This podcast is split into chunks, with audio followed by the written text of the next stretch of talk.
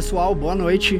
Hoje vamos dar início ao nosso primeiro podcast, nosso primeiro episódio, falando com o Tata Gabriel, cara que eu tenho a honra aí de chamar de Tata e que me acompanhou em toda a minha jornada na Kimbanda e me cedeu aí vários conhecimentos bem profundos e trouxe aqui para ser o nosso primeiro episódio. Vamos lá.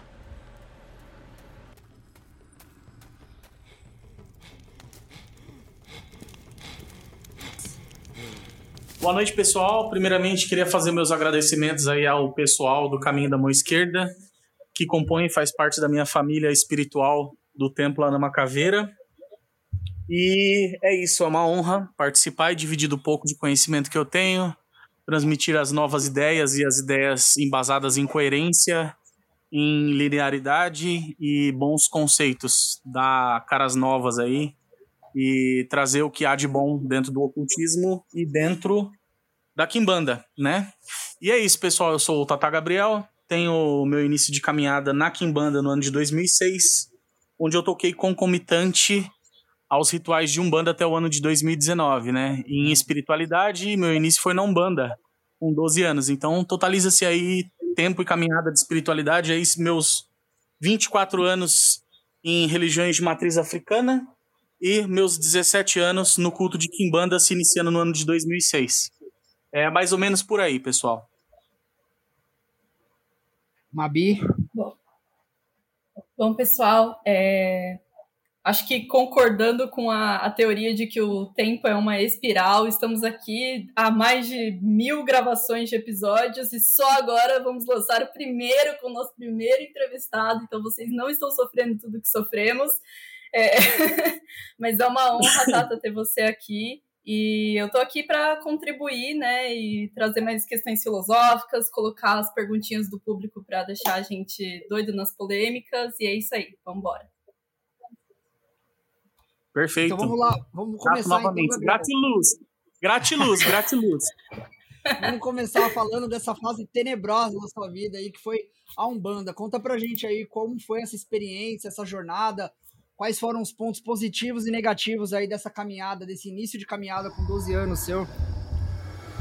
Então vamos lá, é Umbanda, na realidade, o que acontece? Na minha época, as coisas. Eu posso falar na minha época porque eu, as pessoas acham que eu tenho 26, 25 anos de idade, mas eu tô aqui com quase 40 anos de idade, né? Então, quando eu entrei com 12 anos de idade, na Umbanda, por intermédio de um falecido primo meu, é... a Umbanda ela tinha uma outra característica. Apesar de ser uma Umbanda que eu entrei é, dentro dos cunhos sincréticos, conhecida como Umbanda de Caboclo, mas é, com o um nome mais específico de Primado de Umbanda do Brasil.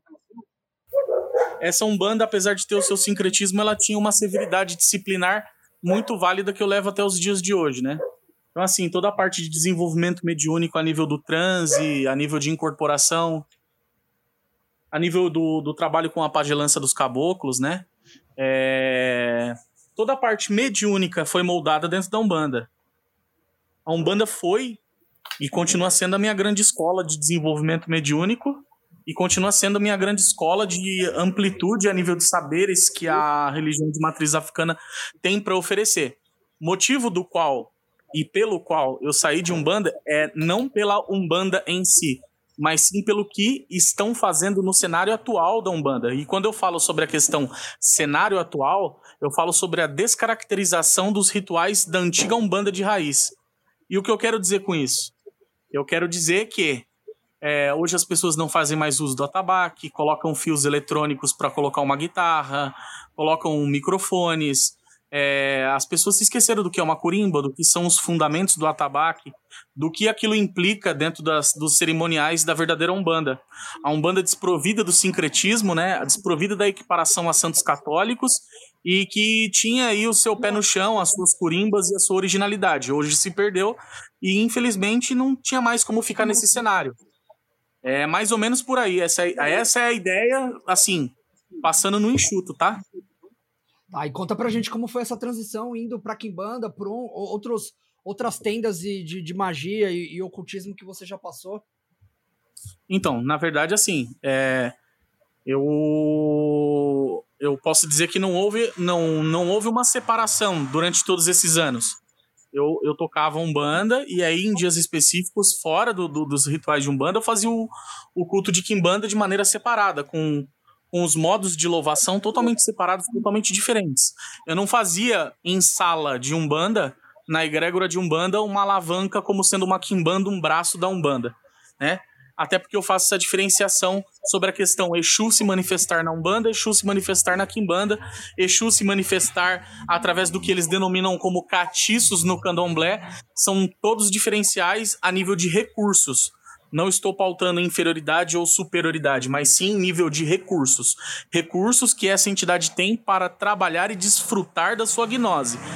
Agora, sobre escolas esotéricas, escolas místicas, meu estudo de magia começa ali no meu terceiro colegial, com os meus 17 anos, no início ali com um estudo muito, muito é, sobre ali aquela os livros de Ed Van Feel, sobre a Wicca, sobre elementais, sobre coisas bem básicas.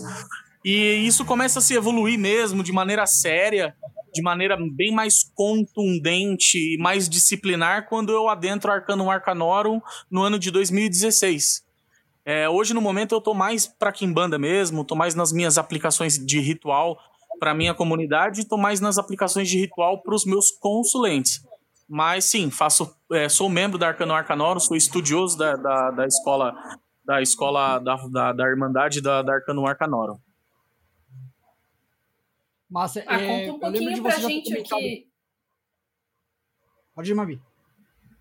Não, eu só pedi para ele contar um pouquinho sobre o que, o que se trata, né, essa ordem, essa Arcanum Então, ela é uma ordem individual invisível, ela tem. É, não, não, vou estar tá contando segredo de nada, porque está acessível ali no projeto MyRain do, do Marcelo Deldébio, e vocês vão ter acesso a isso com muita facilidade. Acredito que hoje, no momento, eles também não estão admitindo tantos integrantes, mas é uma ordem individual e invisível na qual o Marcelo Deldébio ele não montou ela sozinha existem outros grandes ícones, inclui pessoas de matriz africana, incluem até mesmo o Adriano Camargo Monteiro do Caminho da Mão Esquerda, inclui Sérgio Paca, inclui várias outras pessoas, desde hermetistas até umbandistas, até pessoas do Caminho da Mão Esquerda, decidiram montar essa ordem, né, na realidade não fazendo plágio a nenhuma outra ordem que leva o nome de AA, como Aston Argento, mas com seus modos próprios e uma modalidade bem variada a nível de estudo de sistemas, de sistemas mágicos, né? Mas, claro, obviamente, com um contexto bem mais hermetista, com toda a base, é, matriz, por assim se dizer, matriz com Z, é, de sistemas ocultistas. É, de sistemas de base hermetista, perdão. Mas você já teve algum caminho dentro do caminho luciferiano ou algum caminho desse, Gabriel? Olha, é, eu vejo a questão do luciferianismo como, um, como um, uma, uma caminhada a qual eu nunca precisei, nunca vou ver necessidade, apesar de que Arcanum Arcanor muito provavelmente na, em monografias posteriores vá demonstrar alguma coisa semelhante ao luciferianismo e não sei, não posso afirmar porque a monografia com a qual eu estou parado ainda não tem essas implicações. Porém, entretanto e todavia, quando a gente vai falar de luciferianismo, a gente vai falar de uma caminhada que você não precisa ser sombra de ninguém. Na realidade, a realidade sempre vai ser essa. Você nunca vai ser a sombra de ninguém, você nunca vai ser o cara convertido por ninguém, você nunca vai abraçar a ideia 100% de ninguém. Você vai filtrar a sua própria verdade de acordo com a gnose que você vai buscar através de alguma alavanca e ou sistema que vale impelir o conhecimento preciso e prático daquela gnose. Massa. É, conta um pouquinho de curiosidade, como foi esse, essa transição que você aos poucos foi deixando de, de, de tocar Umbanda e foi tocando mais aqui em banda. Quais foram os gatilhos que te levaram para isso? Olha, eu vou repetir igualzinho o que eu fiz na entrevista do Casa de Tiriri. Eu tô mencionando várias pessoas porque o objetivo é justamente fazer com que as pessoas venham a pesquisar essas novas caras e as pessoas com pensões menos com feições menos famosinhas da internet, né? Que são pessoas que não se preocupam tanto com o número de seguidores. 10 mil, 20 mil seguidores hoje está definindo o poder da pessoa. Ah, eu tenho 20 mil seguidores, eu sou bom na Kimbanda. E o coitadinho que tem 500, muitas vezes derruba o cara com uma vela e tá lá. Não tá preocupado com os seus 10 mil, 20 mil seguidores, né? Então, uhum. assim, eu fiz uma entrevista com um cara chamado Renato Rizzi, na casa de Tiriri, se eu não me engano, no ano retrasado, é, numa época super difícil de pandemia, e eu expliquei uma situação muito importante que eu vou pautar e vou repetir. Umbanda, ela tem um. Virou praticamente um bordão da Umbanda você falar que o espírito vem para a manifestação da caridade. E quando você fala isso, você tem ali impregnado no seu subconsciente de que esse espírito ele precisa se manifestar para ajudar outra pessoa. Ponto. Você ajuda, ajuda, ajuda, ajuda as outras pessoas. E aí, pô, é... e a sua energia, e o seu eu, e a atmosfera à sua volta, e os seus cuidados espirituais, e o alinhamento das suas energias, e as suas manutenções. É... Cheguei num ponto que eu comecei a perceber que eu doava muito de mim, e depois não tinha nada da minha pessoa mais ali. Eu não tinha mais essência para poder doar. E eu precisava entrar num caminho um pouquinho mais egoístas, egoísta, abre aspas, fecha aspas.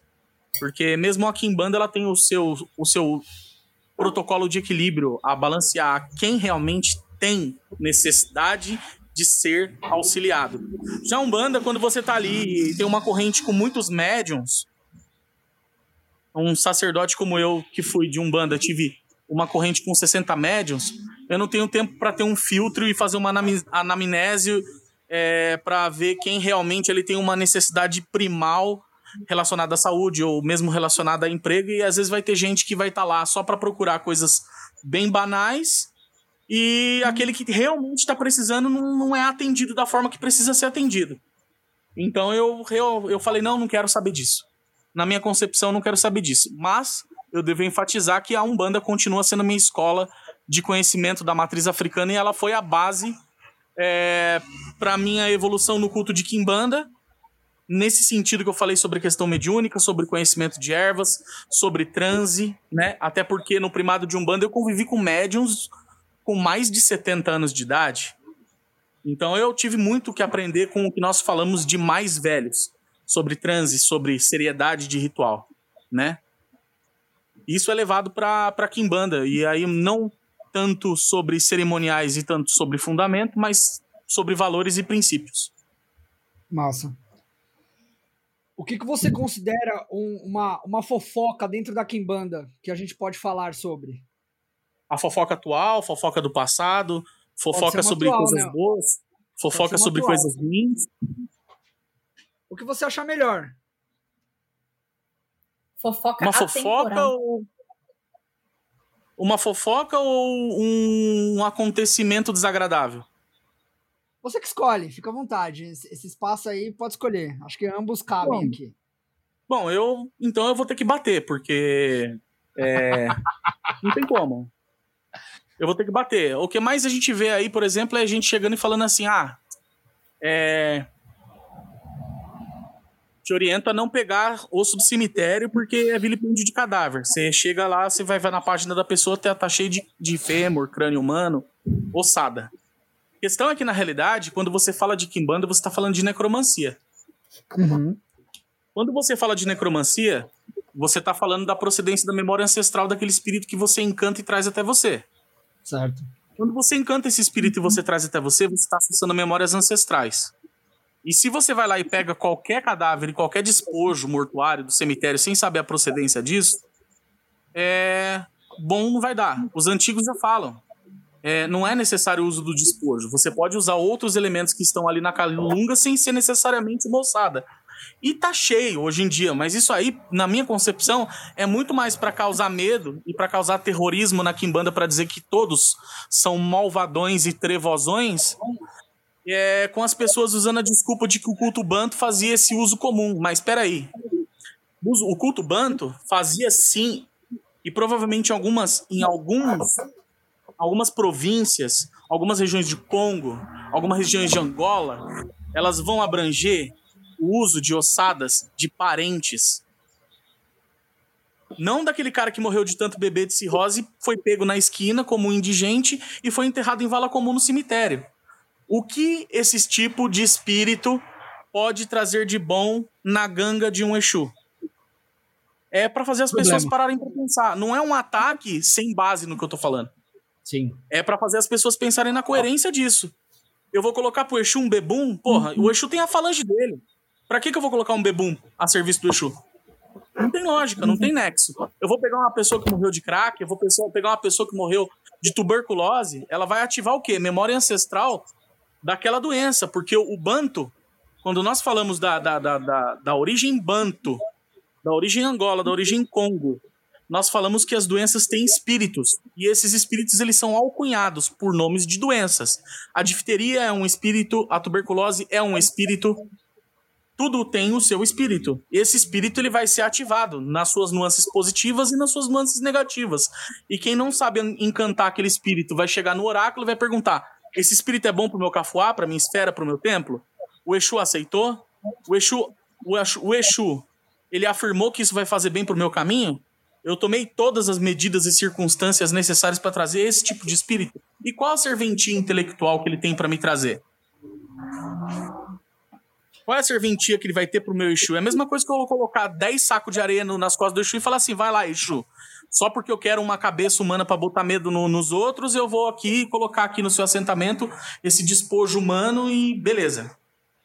Para mim é muito mais vaidade do homem do que fundamento. Legal. É, bom, aproveitando aí que você começou a falar sobre o fundamento, acho que é uma transição bem legal ali para a gente falar agora sobre hum. a jornada, não, a, a origem do culto do qual você faz parte, de Almas Angola. Você puder contar para a gente um pouco o como são as origens da tradição, seria bem bacana. Origem como do tradição. chegou até você. Então, origem da tradição da Kimbanda Almas Angola é bem, é bem importante deixar claro que Almas em Angola também tem um nome em Umbanda. E isso se diversifica de acordo com as regiões. Ele sofre uma influência é, regional. Quando a gente fala do sul, a Umbanda Almas Angola, ela tem, um, ela tem muito do tônus do que nós denominamos como Molocô. E a Kimbanda Almas em Angola, conhecida também como Kimbanda Santé, ela se origina ali da Bahia, de uma família de um candomblé de caboclo. Esse candomblé de caboclo, por sua vez, funciona no modus operandi dos contextos de fundamento Angola. Porém, o que, que acontecia? Por que, que as pessoas chamam de candomblé de caboclo? Porque havia manifestação, havia manifestação de entidades bugres mescladas com negros em sala de candomblé. O que foi, nessa época, foi.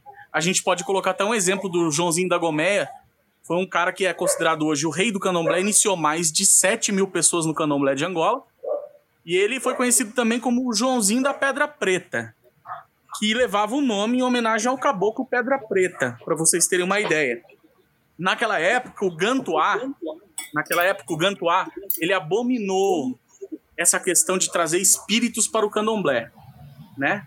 Então o candomblé de caboclo pega muito dessa nuance de que você herda fundamentações de como se assentar um Exu e um Exu mulher dentro da Kimbanda. E em resumos eu posso dizer que a Kimbanda é um culto, culto aperfeiçoado, descriptografado, que tornou-se independente do candomblé de caboclo, mas que recebeu heranças do, desses ditos fundamentos do candomblé de caboclo e hoje toma a forma que é. E você, você é, fala isso é, com, com que isso veio da, dessa raiz, a, a, nossa tradição veio dessa raiz, né? Dessa raiz. E aí você, você consegue falar um pouco sobre como isso foi passado e chegou até você e como foi essa jornada de aprendizado no seu começo lá? Bom, eu não vou mencionar o nome do meu iniciador, apesar de que tenho muitos filhos, minha esposa, minha falecida mãe, meus filhos, filhos que eu chamo meus adeptos de terreiro, uma boa parte deles conhece o meu iniciador. Sim. Ele é vivo, ele é presente na minha vida. Se eu caso um dia precisar dele, ele vai estar ali. Já é um senhor de idade, mas é, ele é um senhor que é, academicamente não tem tanta instrução. E isso foi passado em fagulhas para mim, de, em muitos pedaços, numa longa jornada de entendimento e de você ter aquele feeling de buscar e de pesquisar sobre o que era passado e transmitido, até você chegar num denominador comum e falar: pai, era sobre isso que o senhor estava querendo falar? Muito legal. E, e foi, foi duro, então, essa jornada, né? Para você poder entender o que, que ele estava se referindo e achar alguma associação dentro da literatura, dentro de onde você podia achar, para poder entender e fazer chaves de compreensão para isso e decodificar, né, para os seus filhos. Sim. É, e até era mais difícil você entrar na internet, porque se você falar do ano de 2006, a, o, o recurso de internet era um pouco mais escasso. Hoje em dia a coisa é Sim. doida, cara. É, então a gente passava noites ali, eu trabalhava como comerciante de móveis planejados na época, e aí eu trabalhava das 8h30 às 6h30 da tarde, chegava na sexta-feira, eu saía, daí eu ia, a gente ia começar as sessões de estudo práticas ou teóricas ali no, no templo de Kimbanda. É, e olha só, veja bem, começava às 11 horas da noite e até 5 horas da manhã. E aí eu tinha que pegar, chegar em casa, tomar um banho, dormir até no máximo umas 7h40 para poder estar tá de pé, para poder trabalhar. Aí de sábado era das 8 e meia da manhã até as 2 da tarde o meu serviço. Aí de sábado para domingo tinha outra sessão, que às vezes eram variáveis entre teóricas de sexta para sábado e práticas de sábado para domingo. E eu repetia o mesmo processo, eu ia descansar só no domingo. Isso quando não tinha teste de fogo, que era muito comum na Kimbanda Almas e Angola, é muito comum. Teste de você apaga a brasa com o seu pé, junto com um caco de vidro, teste de agulha na mão. Aí a pessoa, o pessoal vai falar: "Não, é absurdo isso. O Exu tem que mostrar que ele é vivo na sua vida, te trazendo prosperidade. Camarada, isso aí todo mundo sabe. Todo mundo já sabe que é óbvio que o Exu precisa mudar a sua vida no sentido de financeiro, de você correr atrás das suas coisas, de você ter boas amizades. Já tem tudo isso. Eu já Gabriel, tenho tudo isso. Isso que você falou é, é sobre uma prova que é, não sei se todos os ouvintes vão, vão, entender. Isso é uma prova pro Exu ou uma prova pro adepto? Para ambos. A questão é que, na realidade, isso é um fortalecimento do seu transe mediúnico. Você vai desbloquear certas esferas de medo, você vai ultrapassar os seus limites mediúnicos, você vai falhar várias vezes, você vai se queimar várias vezes, até você chegar num denominador, num ponto de embreagem, ao ponto de manter um transe um pouco mais elaborado do que se denomina em outros cultos. É essa a questão. Legal. Não é por Exu mostrar que ele está em terra ali. Não é essa, essa a finalidade. A finalidade é desbloquear certos campos de energia do médium e fazer com que ele esteja mais apto ao transe, de modo que ele não fique passando à frente do Exu e fique enchendo o saco ali quando o Exu está querendo trabalhar. Então é desbloqueio total. Muito legal esse método. É, você pode contar pra gente, Gabi, um pouco do que é a cosmovisão dentro da sua tradição de Kimbanda? Dentro da, dentro da Kimbanda Almas em Angola, nós dividimos isso como uma pirâmide ancestral. Então nós temos a criação, tá? É, a criação recebe o nome tão somente de criação, tá? É, a criação desprovida dos livros, dos livros e escrituras bíblicas, por exemplo, ela não é demiúrgica, ela é tão somente criação.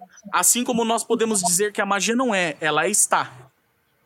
É, isso define criação. A magia não é, ela está. A criação não é, ela está. Dentro dessa procedência de criação, ali do caos primitivo surge a figura de maioral. Isso não foi descoberto pelo ser humano. Isso foi descoberto através da boca de Exu. Nas macumbas cariocas, nas primeiras manifestações de Exu, os Nossa. Exus falavam, falavam que existia a figura de maioral que comandava a fileira de espíritos revoltosos que foram na contramão do sistema do cristianismo. Foram na contramão. Tá? Isso é contra a cultura. Ir na contramão é contra a cultura. Ser violador é ser imoral. Isso não cabe aqui em banda. Nós não somos corroboradores da fé alheia. Nós vamos no caminho contrário. Nós somos a contracultura maioritária. Por isso o nome, contracultura. Nós não somos anti, nós somos o outro lado. Massa. Como se nós fôssemos a contraparte disso, né? Contraparte. Contraparte. Cai bem. Conta pra, Essa conta pra gente, é, embora, embora obviamente eu e a Mabi já saibamos, conta para pra, as pessoas que estão ouvindo como é mais, após essa figura de maioral que todo mundo já sabe, o que existe é, abaixo dele e, e, como se dá mais ou menos essa, essa estrutura. As pessoas confundem linhagens com reinos, né? Isso é um negócio que isso é um negócio que meu muita gente confunde linhagem e reino. Abaixo de maioral nós temos os reinos ancestrais, que são os pontos de força natural reino é ponto de força natural. Aí a, nós estamos falando da, da, das energias vibratórias aquáticas, das energias vibratórias das matas, das energias vibratórias das encruzilhadas, cruzeiros, povo de almas, povo de lira e o povo de cemitério. Agora veja bem, tudo está interligado através de nove subpilares. Então eu faço uma denominação entre 14 reis, é, entre sete reis, sete rainhas, 63 legiões compostas em nove subpilares de cada reino. Massa. E vai ter idiota e... aí que vai falar que a Kimbanda é 7 vezes 7, 49. Então ele tá expurgando dois subpilares de cada reino porque simplesmente não sabe, ou simplesmente não foi iniciado, ou simplesmente não recebeu é, a, a cosmogonia correta. Até porque o primeiro escritor que deu essa denominação bem antigo escritor foi Oswaldo, Oswaldo Mobatalá. Ele faz essa definição de sete povos, 63 legiões a mais usada por quimbandeiros antigos e tradicionais. Esse negócio Legal. de 7 vezes 7 é, é apenas uma questão de equalização ao número da perfeição. Saquei. Não tem nada Massa. a ver com as composições dos reinos. Massa. E, e, e, por você já ter falado em outros locais que a sua quimbanda é uma quimbanda de cemitério, é, teria alguma, alguma entidade ou cabeça de legião que seria o responsável por essa quimbanda ou não? Exu Rei Aí vai ter muita gente que vai pegar, porque já tem gente aí colocando que é Kimbanda Almas em Angola, sendo que essa Kimbanda Almas em Angola ela precede é, muitas outras Kimbandas e a, as pessoas falam que existem outras Kimbandas que são mães, né? Só que quando a gente fala de Kimbanda que herda fundamento Yorubá, a gente fala de Kimbanda que herda fundamento Yorubá, a gente não pode esquecer, a gente não pode esquecer que o Yorubá veio depois do povo Angola-Congo. Então a gente Sim. tem que entender isso para ver a história. Né? Ah, a Kimbanda X é a mãe das Kimbandas. Não é porra nenhuma, entendeu? É simples você entender que o Angola e o Congo chegou antes. Eles chegaram no final do século XV, do século XVI aqui. Os, os, os Yorubás eram 200 anos depois. Ah, mas o Angola precisou do Yorubá para reconstruir fundamento. Calma aí, uma coisa é o, o Angola precisar do Yorubá, outra coisa é a Kimbanda. Ponto final. Você acha que, você acha que a disputa de. Desculpa você acha que a disputa de, de, de quem veio primeiro, quem é o maior, quem é o melhor, quem é o mais bonito, quem é o mais aceito, começa é a partir. É, começa a partir dessas coisas que você citou ou não? Não, começa a partir dessas coisas, mas não é importante. É simples. A pessoa pega, senta, lê um livro de história e vai entender o que eu tô querendo dizer. É simples. O calundu colonial ele tem sua composição por Angola e Congo. Ele não teve a sua composição pro povo Yorubá. Quando você vai pegar de Calundu colonial, você vai falar de Luzia Pinto, é, Luzia Pinta, tá? Você tá falando de povo de povo Angola, você tá falando de povo Congo, você tá falando de povo Banto, você não tá falando de Yorubá. Entendeu? Quando você vai pegar outros conceitos, tem gente aí que vai, é, vai falar, não, é Kimbanda Mãe. Gente, é só ler o livro de histórias e africanidades, não é difícil. Eu, para poder ter essa base, eu fui atrás do meu pai. Meu pai é historiador se aposentou como professor de história. Eu fui buscar, eu fui atrás. Eu sentei a bunda no, na cadeira, fui ler o livro e fui entender sobre essa questão. Não existe uma quimbanda mãe. Existe a operação que cada um pode fazer. Existe essa questão. Agora, falar, ser presunçoso, falar que ela é a mãe, mãe até o quê? Invisibilidade? Tudo bem. Agora, de acordo com a cronologia e de acordo com a história, não. Massa. Não. É, hoje em dia até eu vejo que tem. Até porque que... o Yorubá, o Yorubá, ele nem tem tanta. Ele nem tem tanto tato para cultuar morto. Para vocês terem uma ideia, uma pessoa feita no candomblé de Queto é proibida de entrar no cemitério. Olha o tabu. Para qualquer pessoa que é feita no candomblé de Queto, ou seja, com procedência iorubá, é proibido de entrar no cemitério. Pô, o pessoal que tá aí, que é de candomblé, vai comprovar o que eu falei, vai, vai, vai falar, vai dar positivo no que eu falei. Eu sei o que eu tô falando, sou Massa. iniciado em Orixá. Em Orixá. Massa. Eu, eu, eu, queria, eu queria entender, explorar um pouco mais essa parte, Gabriel. Se é, o que, que você vê hoje em dia sobre esse cenário da Kimbanda e o que, que vale mais é, a pena da sua visão em relação às pessoas, que é, é fazer bastante publicidade, falar que é a Kimbanda mãe, ou tocar a sua quimbanda é, de pé no chão e poucas pessoas e, e, e, fazer ela acontecer com um fundamento muito bem próprio e muito bem construído. É o que a gente faz. A gente pega, junta poucas pessoas aqui num, num cubículo Eu não tenho vergonha nenhuma de dizer que o meu templo é pequeno, só que ele tá aí há 17 anos, né? Eu tô vendo gente aí que entrou há 5 anos na Kimbanda, eu assisto com pipoca, daí daqui a pouco essa pessoa some. Aí daqui a pouco aparece outros mais novos, daí daqui a pouco passa mais 3 anos essa pessoa some. E a gente tá aqui de pé, 17 anos já, sabe? É, já, já fui acusado de pegar, eu já teve um certo tatá aí que pegou e falou para mim: é, impossível você tocar um banda com Kimbanda por tanto tempo e depois largar um banda. É problema meu, né? É, é, são definições do meu conceito, né? Isso não me tornou menos Kimbandeiro porque eu toquei um Umbanda em paralelo. Não me tornou menos Kimbandeiro. Me tornou e... uma pessoa mais ampla. E na visão das pessoas, como que você entende que elas interpretam isso, Tato? É que hoje as pessoas elas elas querem, elas estão querendo reduzir quem toca um banda junto com a Kimbanda. Eu falo, eu falo, aí é a minha visão, tá? Que não dá bom. Eu falo que não dá bom porque por mais que você fale que você toca uma banda de raiz que está desprovida de sincretismo, você tem uma matriz egrégora por cima de tudo isso que tá ali vindo com um sub um subfundador, que é o Zélio Fernandino de Moraes ali no ano de 1908, ele já construiu um conceito tragável para a sociedade. O, o, conceito tragável era nuance kardecista, sincretização. O que você tem como base da Umbanda hoje mais conhecida? Sincretização. Então você vai ser a minoria que toca uma banda de raiz, mas sempre vai acabar caindo numa nuance sincrética. Sempre vai acabar caindo dentro da moral e do costume cristão. Então acaba quebrando. Não tem como você fugir totalmente do, do você sempre vai acabar caindo nisso. Eu não tenho desrespeito pela Umbanda. Eu não tenho desrespeito Sim. pelo modus da Umbanda. E nem pelos rituais da Umbanda. Os rituais da Umbanda, se vocês querem saber, são maravilhosos. O ritual de Amacida Umbanda é excelente, o de coroação é excelente, as descargas de pólvora dentro de Umbanda é, é maravilhosa, os fundamentos de, de, de, de, altar são perfeitos. Ó, não tenho o que falar de fundamentação. O que eu tenho para falar é que as pessoas estão numa falsa moral cristã que muitas vezes não cumprem dentro da própria Umbanda.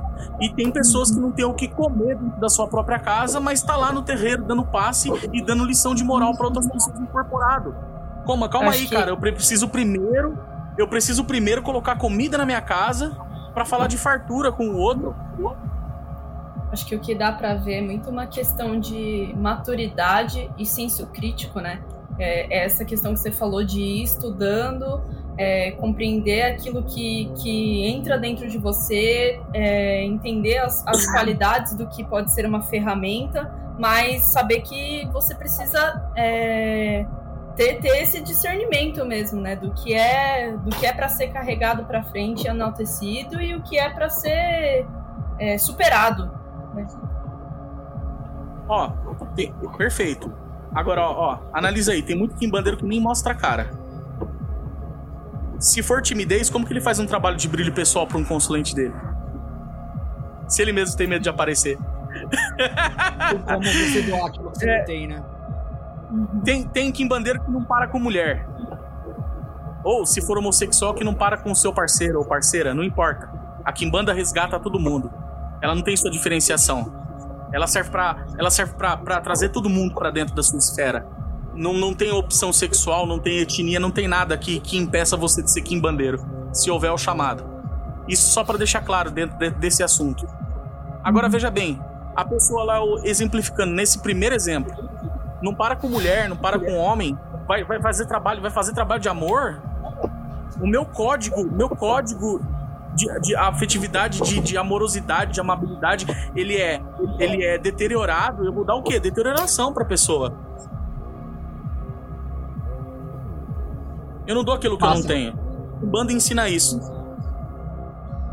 Tá, tá, deixa eu te perguntar então, é, trazer uma, uma, uma reflexão e, e, ver como você constrói isso. É, você falou muito sobre é, a egrégora da Umbanda, o problema ser principalmente causado por conta de como é alimentado essa egrégora hoje da Umbanda, né? Eu acho que ela é muito além de uma egrégora, obviamente, ela é uma religião aí que tem vários credos, enfim, dogmas, etc. Mas é, trazendo no âmbito de egrégora para a gente discursar sobre, é, quando você fala isso, que ela é alimentada por esse sincretismo, ela é alimentada pela doação e pela caridade, ela acaba se tornando isso. Então você acredita que é, é, acaba se inviabilizando é, ter uma umbanda raiz é, de como era antes e que o problema tá aí nessa, nessa, nesse problema que ela é alimentada e aí é, fazendo uma associação com outra coisa que é problemática também que a gente sabe.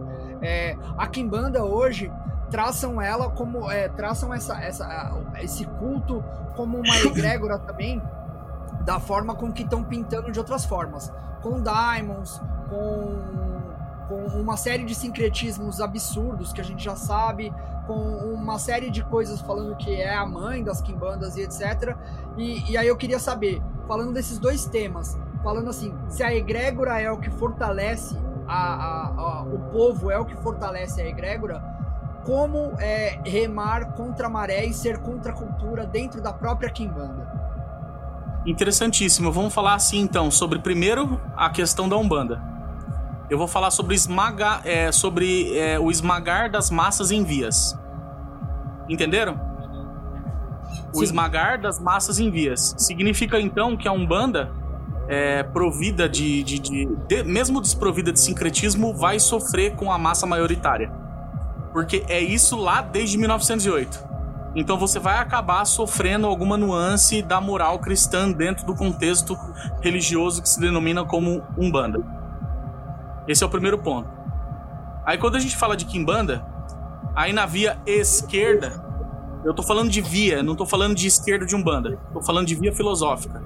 Porque Sim. a Kimbanda ela tem nuances, ela tem sensos, ela tem equiparações que se assemelham ao conteúdo filosófico, ó, nuances que se assemelham e se encontram em dados momentos ao conteúdo filosófico do left hand path, do caminho da mão esquerda.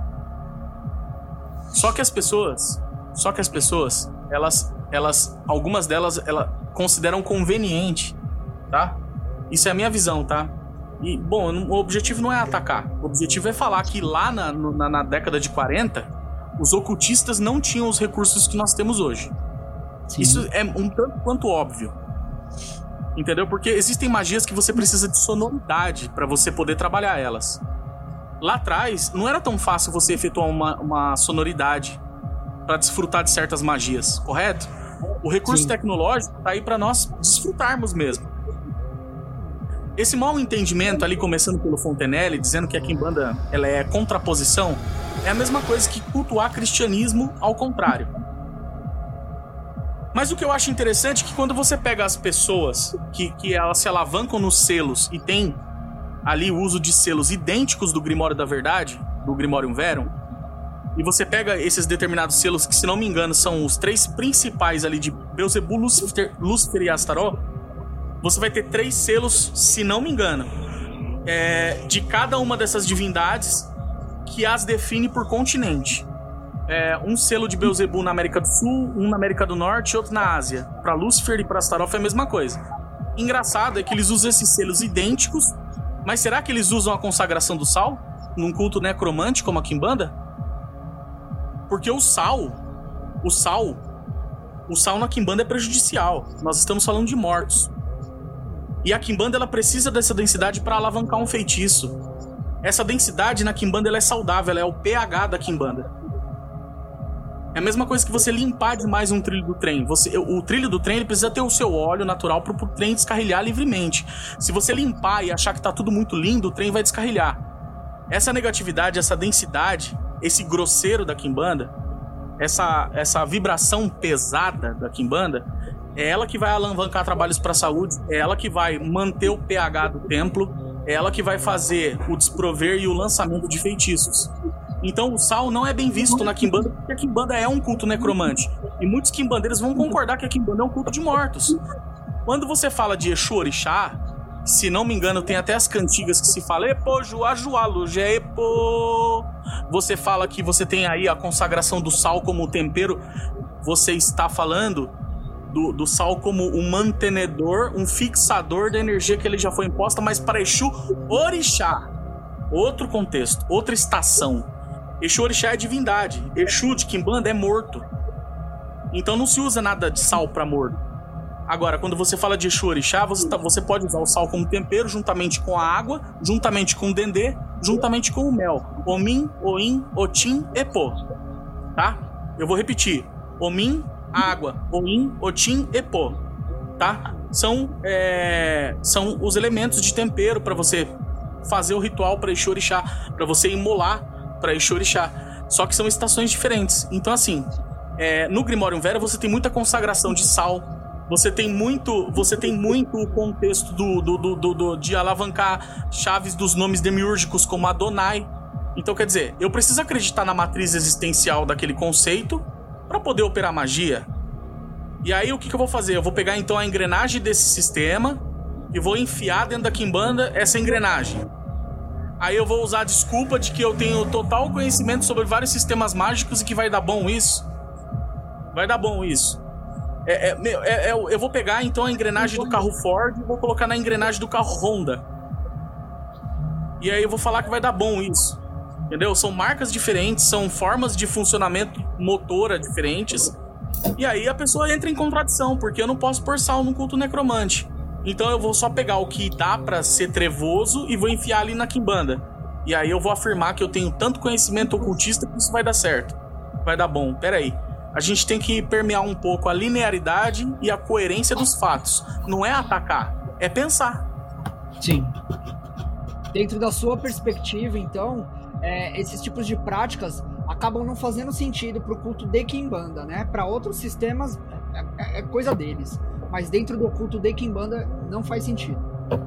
Não acho errado você mexer com demonologia, não acho errado você mexer com Goécia, não acho nada disso errado.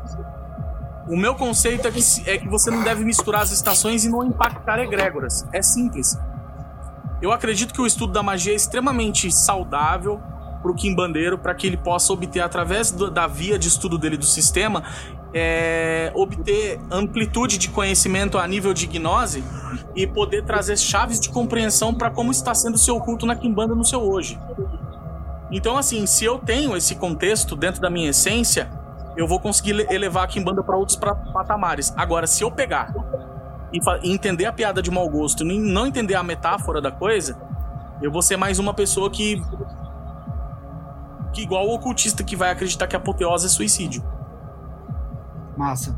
É, bom, eu acho que eu também queria saber, entender, dentro do, falando dentro da tradição ainda, como é, é essa visão de. É, o Exu acaba bebendo do que são os conhecimentos do adepto? Bebe. E, e o Exu acaba se manifestando e usando linguagens. É, linguagens simbólicas que o médium ou o grupo de médiums ou a egrégora tradição da casa ou o templo acaba absorvendo? Eu vou usar o exemplo comparando você. Você trabalhou como barman. Sim. Você usa a mesma linguagem como product manager? Não. Entendeu? Exu também. Massa. Ele vai usar, ele vai fazer o quê? Ele vai usar o que está no seu subconsciente, no seu conhecimento. Ele vai desenrolar é, ali na hora que ele for enquadrado no conhecimento, ele vai usar dos, dos artifícios, mas no, no, no, modus in, no, no modus com o qual ele foi. ele se adequou, que é a egrégora de Kimbanda. Massa. Porque se ele, se ele não, não for usar dentro daquela, daquela engrenagem, nem tem por que ele tá lá. Ele tem a escolha de querer estar dentro dessa egrégora de Kimbanda ou estar em outra egrégora. Massa. Então, quanto mais, quanto mais é, conceitos filosóficos você tiver de compreensão e de linguagem, figura de linguagens para poder simplificar aquilo, o Exu faz isso, uso daquilo no seu subconsciente. Ele faz uso daquilo no seu subconsciente e, é, e o mais importante, tá? É... Ele vai fazer esse uso para sua caminhada individual, não para mais de ninguém. Sim. É aonde mora o feiticeiro é onde vai morar o feiticeiro. O feiticeiro não tá naquele, não tá naquele contexto de falar assim, Tata, qual é um bom ritual para atração? Pô, você tá com contato com sua pombagira, com seu Exu, vai perguntar para ele. Pô, eu, eu, eu, o Telemal não vai funcionar para mim como funcionou pro Crowley. Exatamente. É um caminho A gente não cria gado. A gente não cria gado pra chegar e falar assim: olha aqui, ô Gabriela, você vai fazer um banho assim, assim, assim, essa. Se a sua própria entidade falou que é outro banho e que vai ser melhor pra você dentro. A gente tá querendo criar lobo. Entendeu? Não criar gado que vai chegar e vai, e que vai chegar e vai falar assim: não, eu só atendo as receitinhas do meu pai. Você nunca vai ser um quimbandeiro, você vai viver dentro da saia, debaixo da saia da mameta, debaixo das carças do, do Tata, cara. Então você considera que a rodinha só existe pro adepto até o momento que ele ganha a independência e o objetivo é esse, né? A autodeificação dele com a simbiose com o Exu. E aí ele tira as rodinhas. Contanto que ele não viole o que ele jurou. Descaracterizar o culto. Massa. Porque se ele vai descaracterizar o culto, ele nem deveria ter entrado na minha casa. Porque, olha só, é, tem juramento de você propagar as raízes da forma que elas foram passadas. Sim. Pronto, se você descaracterizou o culto e o Exu entendeu a partir daquele momento que você violou o modus do culto e você jurou, você vai ser cobrado. Massa. É, Bom, eu tenho umas perguntas padrões que eu sempre faço. Vamos lá. Adoro. É, Hoje, hoje, no dia de hoje, como você vê a diferença entre bruxo, feiticeiro e mago? E qual desses você se enxerga?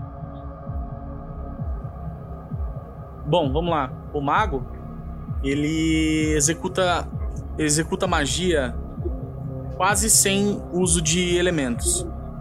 É tudo muito mais na, no que é- tem-se a caracterização de alta magia.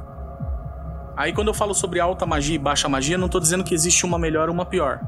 Quando nós falamos de mago, bruxo e feiticeiro, a gente precisa entrar nessa pauta. Que quando a gente fala de baixa magia, e dentro do mundo anímico, nós estamos desfrutando de elementos materiais telúricos para execução dessas práticas, onde entra essa feitiçaria, né? Então o feiticeiro ou a feiticeira é, fazem uso disso, né? O mago ele tem muito mais a caracterização do campo mental, da ideia do plano mental, né? Ele precisa de um treinamento muito muito cirúrgico nesse campo mental para se caracterizar como um mago mesmo. Né? E isso leva muitos anos, isso é uma prática assim extremamente homeopática, uma mudança de dentro para fora. É a alopática de fora para dentro, né? E aí quando a gente fala de bruxa e bruxo, é, a gente tá falando ali do quimbandeiro, feiticeiro, quimbandeiro barra feiticeiro. O desfrutar dos elementos naturais aí, o desfrutar também do universo anímico, porque a bruxaria também é animismo. Tudo tem vida ali. Se existe uma consonância energética muito palpável entre os ibéricos e os, e os, os angolas e os indígenas, é de que tudo tem vida. E a bruxaria, ela tem essa pauta. A bruxaria, ela é essa pauta. Tanto que eu considero muito que a Kimbanda é uma forma de bruxaria brasileira, de bruxaria. Massa. Bom, aí vamos para outra pergunta padrão que eu sempre faço. É até hoje, hoje, Respondi sobre mago, feiticeiro? claro, Sim, Saiu, saiu claro aí. sim, claro. claro. É, é muito individual, né? Porque cada um tem uma perspectiva disso e eu gosto de explorar um pouco isso. Hoje, Sim. no âmbito que você tá hoje, no patamar que você tá hoje, já passou aí por várias iniciações. Ah, eu não falei sobre o que eu me considero, né? Perdão, Não, é verdade. eu não respondi. Eu me considero só um sacerdote de Kimbanda. Massa, muito massa. É, bom, falando um pouquinho sobre, sobre é, onde você tá hoje, com toda essa sua experiência, o que você caracteriza na esfera que você tá hoje como a sua grande obra? Olha, quando eu resolvi de fato, quando eu resolvi de fato é, tocar pra valer aqui em banda mesmo, eu fiz nascer Exus essenciais de pessoas essenciais, sem ter a pressa de iniciar as pessoas e ter o protocolo verdadeiro no âmbito de esperar. Ué, Bruno, você é, você é iniciado da minha casa e você esperou um ano e meio aí pra iniciar, e todos eles esperaram um ano e meio a, a iniciar. Se tem uma coisa tão bonita que a Kimbanda tem é a paciência. A paciência de receber oralidade. Isso é um legado. É você não ter pressa pra você não pular etapas. E, e é muito difícil, às vezes, você segurar uma pessoa no ponto dela ficar um ano ali recebendo oralidade. Isso é um legado. Isso é levar o legado à bandeira, à bandeira da Kimbanda. Tem Muito muita massa. gente aí que você tem três meses, você fala no WhatsApp com a pessoa, não, peraí, vamos iniciar então. É 20 mil. Tá bom, vamos iniciar. E essa pessoa depois? E se depois ela fizer um corte lá e der ruim, cara? Ela não tirar as coisas que precisa tirar do bicho. Eu não vou entrar em fundamento, mas tem muita coisa para um corte acontecer. Tem coisa Nossa. que se acontecer errado no corte, você perdeu o corte todo, e aí? Deixa eu te perguntar, é, já que você falou que a sua, a sua a, você se enxerga como um sacerdote e acabou trazendo isso pro conteúdo de grande obra, conta para mim qual que é a, a parte mais difícil de ser um sacerdote de Kimbanda. Entender as pessoas. Entender elas em que sentido? Tipo, de, de, de, de, de, de conseguir acolher Porque... ou de conseguir fazer as coisas por elas e ajudar elas na jornada delas? Eu vou falar com, com, primeiro com a nuance de sacerdote, depois com a nuance um pouco mais pessoal, tá? Porque o, o Tata Gabriel, né, o sacerdote Gabriel, não deixa de ser o Gabriel. E ele vai ter que, às vezes, entrar no cunho pessoal para poder observar o comportamento da pessoa. Nós costumamos dizer que dentro de um oráculo, quando se revela o, o, o consanguíneo daquela pessoa, o báculo ancestral, o Exu tutelar daquela pessoa, se você erra aquele Exu, você está errando a vida da pessoa por completo. E se você pega reinos mais filosóficos, né? Reinos que dão mais valor para a ênfase do conhecimento, tá? E eu quero que entendam que todo Exu pode trazer prosperidade, mas que é muito difícil você chegar no ponto de embreagem com o tempo necessário e até lá sua vida andou muito. Então, quando você pega Exus que dão uma ênfase filosófica mais voltada para o ganho através do conhecimento, muitas vezes você precisa complementar certas, certas energias daquela pessoa com um outro reino para que as coisas possam se equilibrar e se balancear. Isso é um estudo comportamental também, ele não vai só no jogo. Então, assim, esse é o primeiro ponto: entender as pessoas, entender o oráculo e entender a necessidade dessas pessoas. Porque estamos lidando com vidas. E aí, então, acaba tendo, até aí, acaba tendo uma simbiose e, e, um, e, uma convergência entre dois pontos e duas, dois seres, né, que é o Exu e o Adepto, de, de tentar entender quais são as debilidades e também se trabalhar na composição daquela caminhada dos dois juntos, para quando eles Perfeito. forem se juntar a, a, a coisas que sejam é, sustentáveis, né, autossustentáveis. Perfeito. Não tenho o que tirar, não tenho o que pôr. Questão é que eu falo pro pessoal, se tá com um canal, a solução não é arrancar o dente. Massa, é tratar. E isso demora. Você tá com um canal, a solução não é arrancar o dente, sabe? Não é arrancar o dente da pessoa, entendeu? Você vai ter que ter a paciência de trabalhar aquele canal, e canal demora para trabalhar. Massa. E às vezes Caramba. o sacerdote ele tá num dia cansativo, às vezes o sacerdote ele tá debilitado, às vezes o sacerdote ele tá exaurido com família, às vezes o sacerdote está exaurido com filhos, às vezes o sacerdote está cansado na vida pessoal e às vezes ele não consegue, não consegue demonstrar complacência a nível de atender certas perspectivas e acontece, é normal. Um dia eu achava que um dia eu achei que isso era o fim do mundo. Hoje eu não acho mais. Hoje eu acho que isso faz parte também de um grande aprendizado entre sacerdote e adepto, e isso forma mais elo. Porque sem as discussões, porque sem os problemas, porque sem as faltas de entendimento, não há o acerto. Massa. E, e tá? chega de parte ruim, vamos falar qual é a melhor parte de ser um sacerdote de Kimbanda, na sua opinião?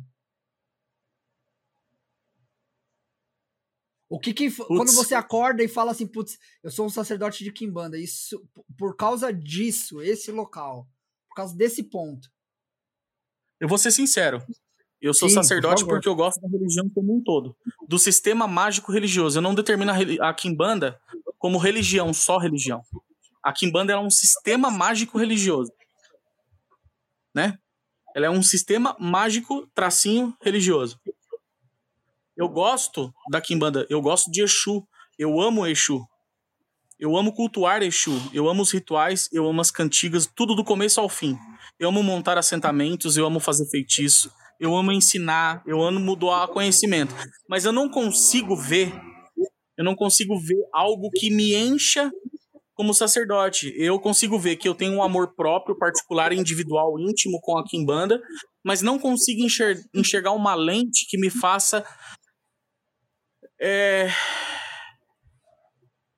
que me faça dizer que exista um aspecto tão gritante em mim que me faça acordar e ser feliz por ser um sacerdote, mas que me force a ter mais responsabilidade e ser melhor.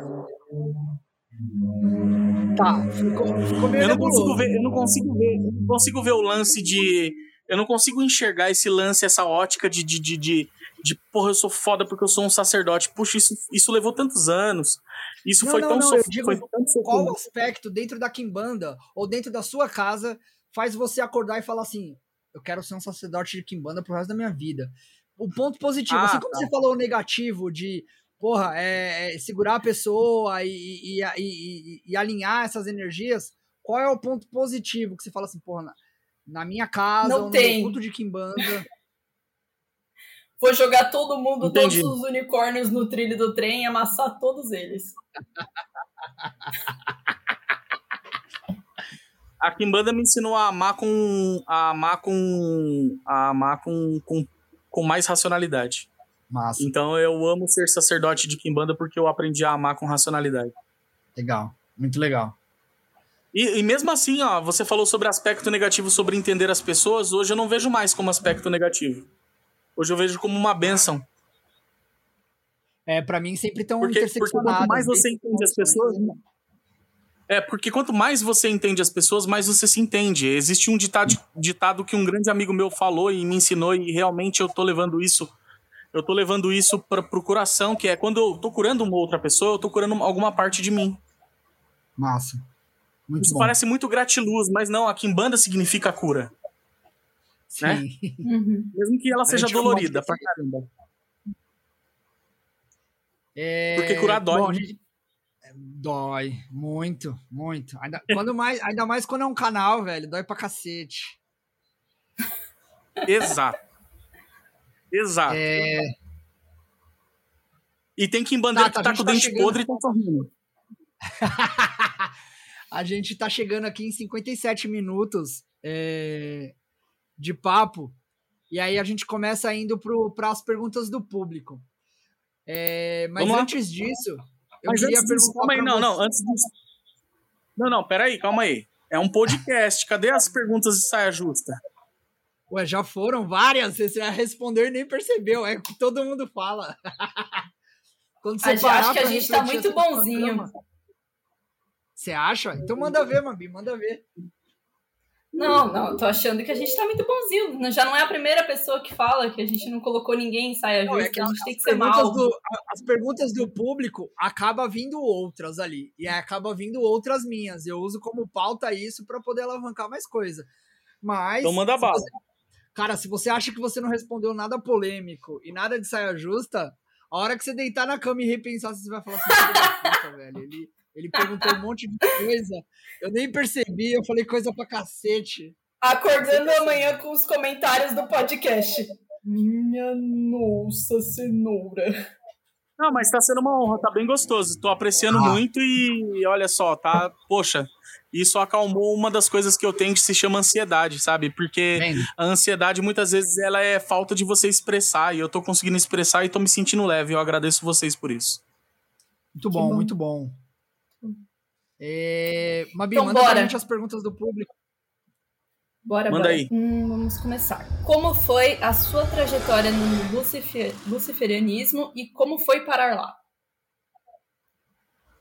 trajetória no luciferianismo quando eu comecei meus, os meus estudos com o Adriano Camargo Monteiro em Caminho da Mão Esquerda. E aí eu levo os conhecimentos dele até hoje de maneira individual. Eu não posso dizer que eu faço parte de algum templo e não vejo importância em fazer parte de algum templo. O que eu tenho de estudo individual me basta. Me é suficiente. Já me, já me dá construções boas no meu intelecto e na minha liberdade. Então, é, até pelo fato de eu pegar e falar assim que eu não quero criar cordeiros, né? Que eu quero que um dia tenham lobos e suas próprias alcateias, né? Porque alcateia não é matilha. Matilha de cachorro. Cachorro late pra caralho. Lobo, lobo uiva na hora que tem que uivar. Isso é um, isso é um detalhe do luciferianismo. O lobo uivar na hora que ele tem que uivar. Você acha que os conceitos de luciferianismo acabam te dando chaves de compreensão mais, mais fáceis para poder explicar é, conceitos da Kimbanda para os seus adeptos? Então, a gente tem que tomar cuidado, porque a, o luciferianismo eu considero como muito pragmático. E o pragmatismo é contra a dogmática. E a gente vai falar assim: ah, a Kimbanda não é nada dogmática. Impossível. Impossível porque você segue um protocolo de iniciação. Isso é um dogma. Você tem um protocolo de iniciação. Você tem um padrão a se fazer. Então você tem um dogma. Se eu levar ao pé da letra o pragmatismo luciferiano, eu não vou estar tá sabendo balancear certas coisas. Porque a liberdade, a liberdade ela tem os seus limites. E os limites eles estão dentro da capacidade humana individual de cada um. Massa. E o balancear já é um aprendizado. Você se iniciou em alguma tradição de, de luciferianismo, Gabriel? Não. Nossa. Não. Nenhuma. Próxima, senhora Maria Gabriela. Existe a ideia de entidade de herança na sua vertente? Eu posso muito bem pegar uma entidade, um, uma, uma, um Exu que é, teve muita necessidade de trabalhar em, com alguém da minha família e o, o, o despertar desse chamado na sincronicidade temporal não, não teve essa oportunidade. E ele pode vir a suprir necessidades através do meu templo de Kimbanda e ser tratado ali, receber suas devidas honrarias e manutenções. É super possível e plausível se, por exemplo, a minha avó ela lidava com alguma entidade, ela parou por qualquer motivo que seja, é, eu posso consultá-la e, e, e, dar continuidade nessa prestação de culto e manutenção? Principalmente se você for iniciado e a entidade realmente ver uma necessidade de traçar aquele caminho junto de você, é extremamente plausível e positivo para você. Se você pega o budismo, o budismo cultua como? No Botsodan, você vai cultuar avô, avó, bisavô, bisavó, tataravô, tataravó, necessidades ancestrais de cada um, e isso vai ser super linear para você. Então, Nossa. todo culto ancestral, ele vai se encontrar em algum momento, ele vai dar as mãos. E essa linearidade, a Kimbanda, ela é, ela é perita nisso. Ela vai te trazer maravilhas. Sim, se há um ancestral que está ali da sua família consanguínea e você pode dar honrarias a ele, faça. Massa. É, como foi o seu primeiro contato com a espiritualidade e com quantos anos? Acho que aqui é mais aquela historinha do que primeiro desvelou os seus olhos para a espiritualidade no mundo. Assim. Umbanda, né? Uhum. Umbanda eu comecei cambonando com 12 anos, fui até os meus 15. Eu só podia desenvolver depois dos 15 anos e ainda assim a entidade não fazia uso de bebida e de cigarro por ser menor de idade, obviamente. Correto. Né? Na minha concepção, correto. Ah, mas é entidade. Mas, pô, não, peraí. A gente tá falando de menor de idade. Né? E, e, e em leis do país. Né? Chegar... Ninguém vai querer como ser o filho foi... menor de idade. Como foi você chegar nesse terreiro de Umbanda? Foi você simplesmente caiu lá, ou você leu, você viu? Não. Alguém... Não, não, não, não. Minha mãe, minha afinada mãe, né? Que os ancestrais tenham ela em bom lugar.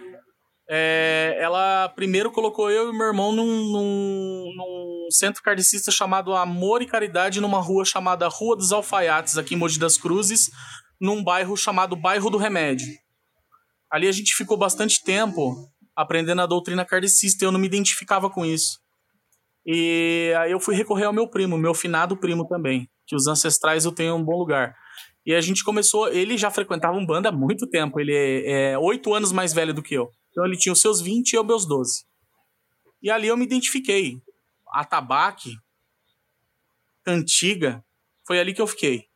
Aí eu passei o trabalho do processo de cambonear. E esse processo de cambonear levou três anos, aprendendo com as entidades, servindo charuta, acendendo vela, limpando turíbulo, limpando o chão, trocando água de filtro, é, aparecendo antes da gira para poder deixar as coisas em manutenção.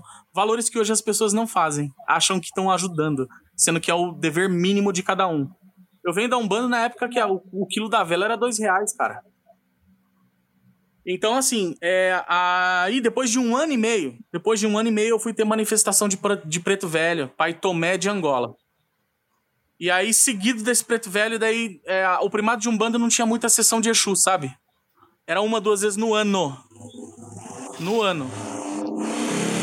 É, a Umbanda tinha muito desse lance de botar o Exu pra limpar a porcaria do terreiro e mandar o Exu embora. Era muito isso, infelizmente, mas era verdade. Entendi. E era assim, e ficou assim por anos. E aí eu tive manifestação da Pombagira Menina do Cabaré, que hoje é, né, a dona do terreiro, do templo de Quimbanda.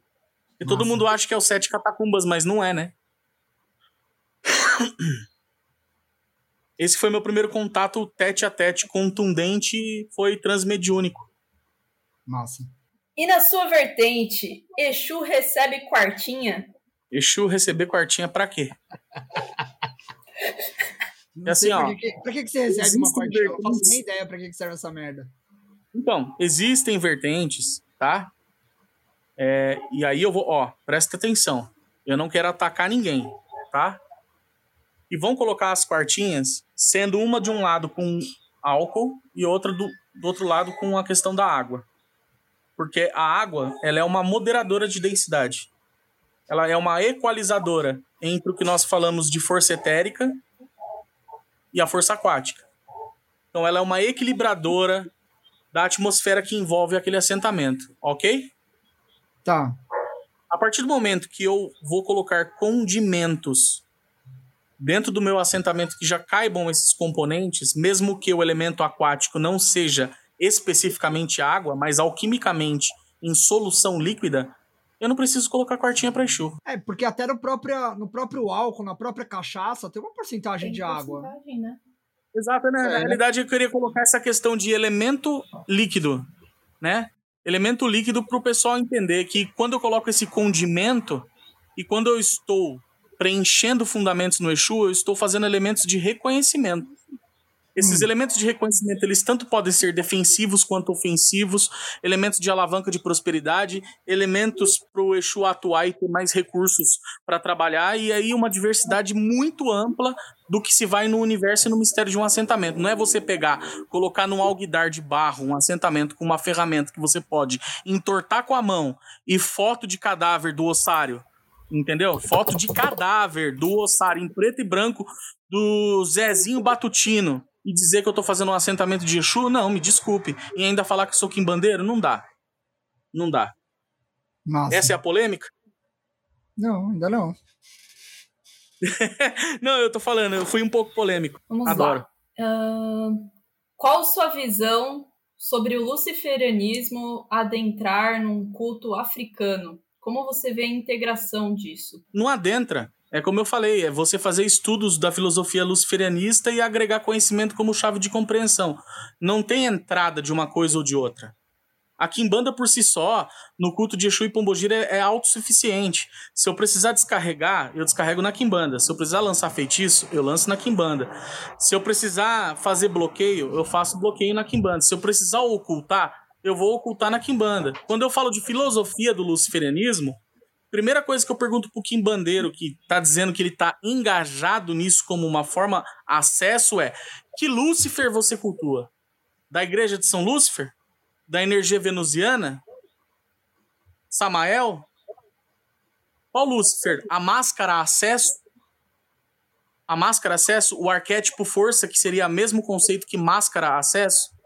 Arquétipo força, você cultua o dragão do conhecimento? Que Lúcifer você cultua? Então, assim, é, quando eu falo de via luciferina, eu tenho o meu contexto de como eu vejo Lúcifer. Não abre, não é interessante para mim abrir aqui a minha verdade, porque a minha verdade não é absoluta. Entretanto, o luciferianismo para mim é uma chave de compreensão de como vou, de como eu vou ver determinadas engrenagens girarem na quimbanda. Próxima pergunta. Sua bênção, meu Tata. Boa noite a todos. Como foi para você derrubar o seu primeiro inimigo? Começou doce e terminou na chibatada. Vocês vão achar engraçado, tá? Vocês vão achar engraçado. Na minha vida, eu tive pouquíssimos inimigos. Eu nunca gostei, não gosto. Eu odeio arrumar contenda com as pessoas. Por mais que eu seja, às vezes, dou uma pancadinha aqui, uma pancadinha ali, vocês podem ver que eu nunca vou chegar ao ponto de ofender ou diminuir o culto de alguém. Eu só vou colocar a base histórica, vou falar o porquê que as pessoas não podem afirmar que uma situação é mãe, outra é pai, a minha funciona melhor Eu não vou colocar isso. Isso para mim não é importante. O importante é o que a história tem para me oferecer. O importante é o que o passado tem para me oferecer. O importante é o que é contundente e válido dentro da, da, do que nós temos hoje, dentro do que sobreviveu. Tá? Então esse é o primeiro ponto. E por incrível que pareça, por incrível que pareça, inimigos que eu arrumei na minha vida, inimigos que eu arrumei na minha vida, eu tenho um que é Kim Bandeiro, um, esse aí, eu vou até, ó, é, eu vou até falar, eu vou até deixar claro. Esse eu nunca mais vou esquecer na minha vida. Esse aí, ele vai pra minha reza toda vez que eu puder botar pra pôr fogo na bunda dele, ou dela, não sei, né? Não vou dar, não vou dar gêneros. Toda vez que tiver uma zorra, uma queimação, uma desgrama aqui na minha casa, esse nome ele vai sempre. Ele vai sempre, até eu ficar velho. Se eu não ficar velho também, até quando, quando, quando o maioral e os Exus decidirem que eu tenho que ir pro inferno, eu vou. É... Mas vocês acreditam que a maioria era um bandista? Pois é.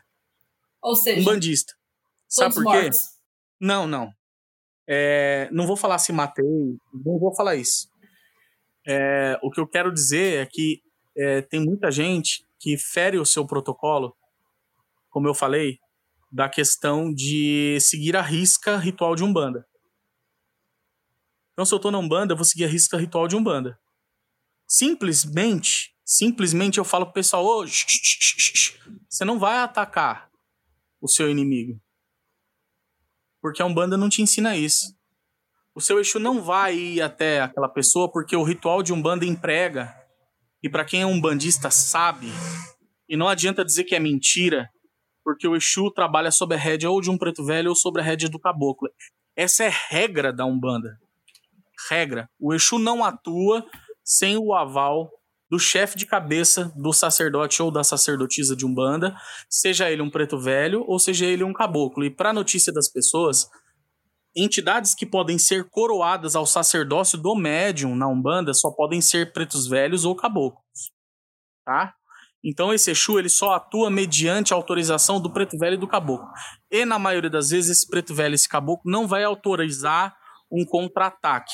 Enfim, meus inimigos, a maioria deles foram umbandistas, é, metidos a pessoas que queriam se esconder ou coagir por meio da espiritualidade. Eu tenho até hoje, hoje em dia, é, é isso. Mas como foi atacar? Não gostei. Sinceramente, não gostei. Eu não sou o Kim Bandeiro cor-de-rosa, mas eu não gostei. Massa. Eu não gostei por quê? Porque tudo na sua primeira vez que você faz para tirar a pessoa de um caminho de um caminho agradável, se alguma coisa não morre com você junto ali, é muito difícil.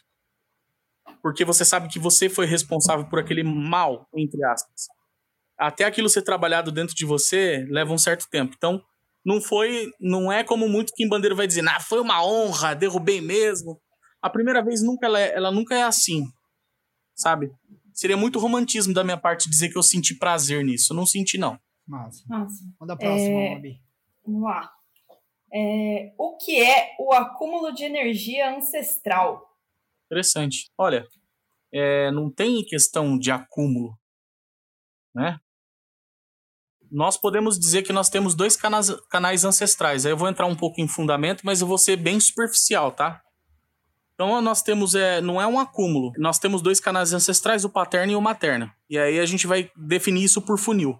E aí esse tronco ancestral ele se sobrecarrega. Se, se nós estamos falando que isso é o acúmulo, tudo bem. A sobrecarga ancestral ela pode ser positiva ou pode ser negativa. E aí quando nós estamos falando de quimbanda, geralmente antes de uma iniciação, nós temos que exaltar aqueles ancestrais que torcem por nós aqui em vida e nós temos que isolar aqueles ancestrais que não nos desejam bem, porque isso é igual família em vida. A gente tem parente que, pô, gente boa, legal. E a gente tem parente que a gente nem queria ter. Então, quando eu falo sobre isso, eu falo sobre sobrecarga ancestral e não acúmulo. Nossa. Tá? É essa a resposta que eu posso dar. Não vou passar daqui. Beleza. E o que são ordalhas? Então, ordalhas. É, eu posso muito bem equiparar a ordalha do, do, do, ocultismo, tá? Quando você atinge um grau e você sai do véu, né?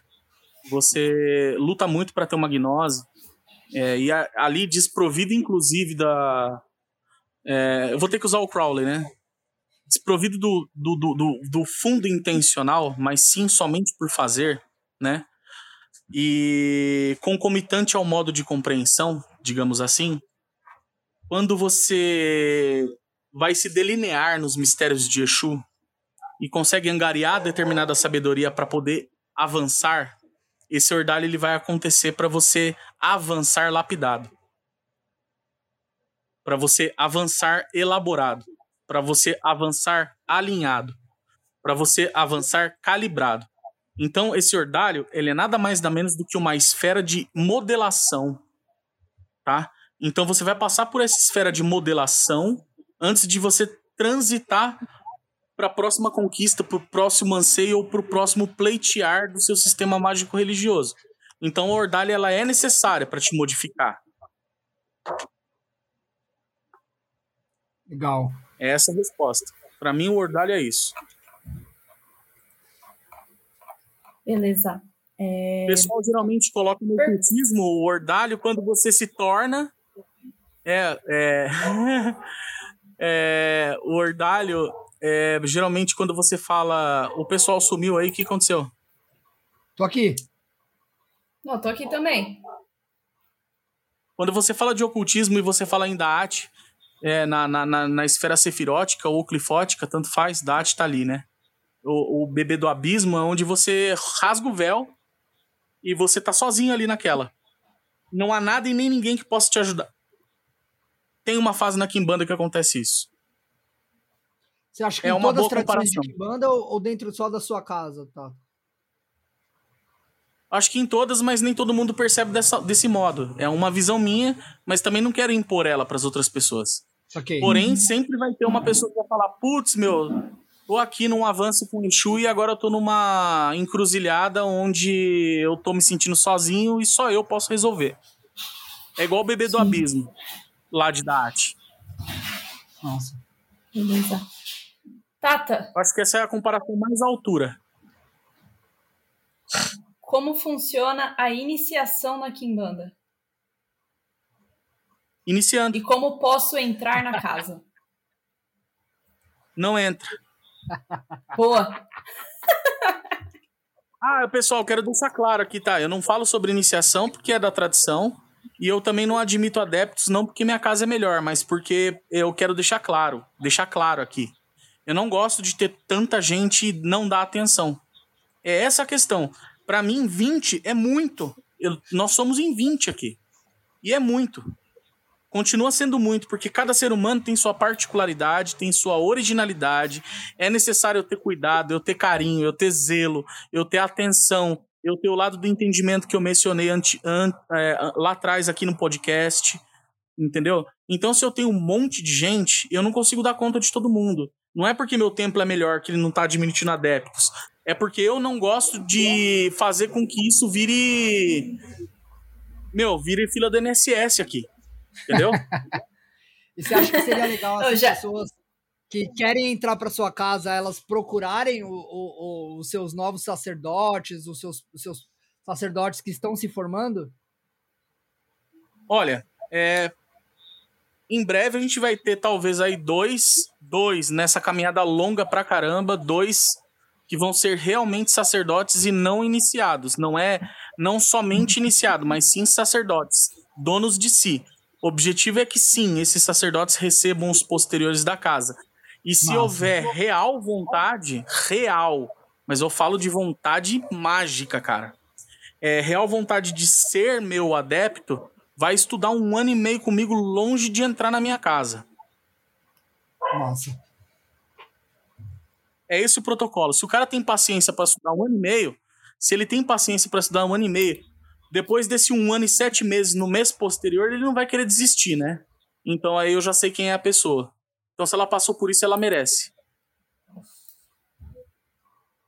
Tata, como é para você dar conta desse bando de viado enchendo o seu saco, vulgo seus adeptos? Não é fácil. Não é fácil porque o que que acontece? Vai ter gente que vai chegar para mim e vai perguntar: E aí, Tato, como que você tá? Como é que tá a sua garganta? Como é que tá teu ouvido? Como é que tá teu corpo? Como que foi o seu serviço? Bom dia, boa tarde, boa noite. Você tá bem? Tá tudo bem? Tá tudo legal? E aí, tem um momento para mim? Você tá legal para falar comigo? Geralmente quase ninguém fala isso. Só chega com o problema. Eu me sinto ofendido. Com então, certeza. assim, como que é? Não é fácil, mas faço por amor. E eu não falo para um, eu não falo para outro, eu falo para todos. Exu é ou não é amigo do médium? Vejo gente falando que Exu só é compadre, mas não é amigo. Queria saber o que você pensa sobre, considerando o tempo de vivência que você tem com os seus. É mestre. O mestre ele sabe equilibrar o momento em que ele precisa ser amigo e o momento que ele precisa chamar atenção. O mestre é isso. O mestre ele é um, ele é um ponderador, tá? Então, assim, eu preciso manter uma relação íntima, né? Quando a gente fala do sistema hindu, até, e nós temos o guru, tá? É, e nós temos o guru, o guru, ele para ele poder te conhecer e conhecer a sua natureza, ele precisa abrir um vínculo de amizade, tá? Mas isso é ponderado. É como eu falei sobre a questão de amar com racionalidade.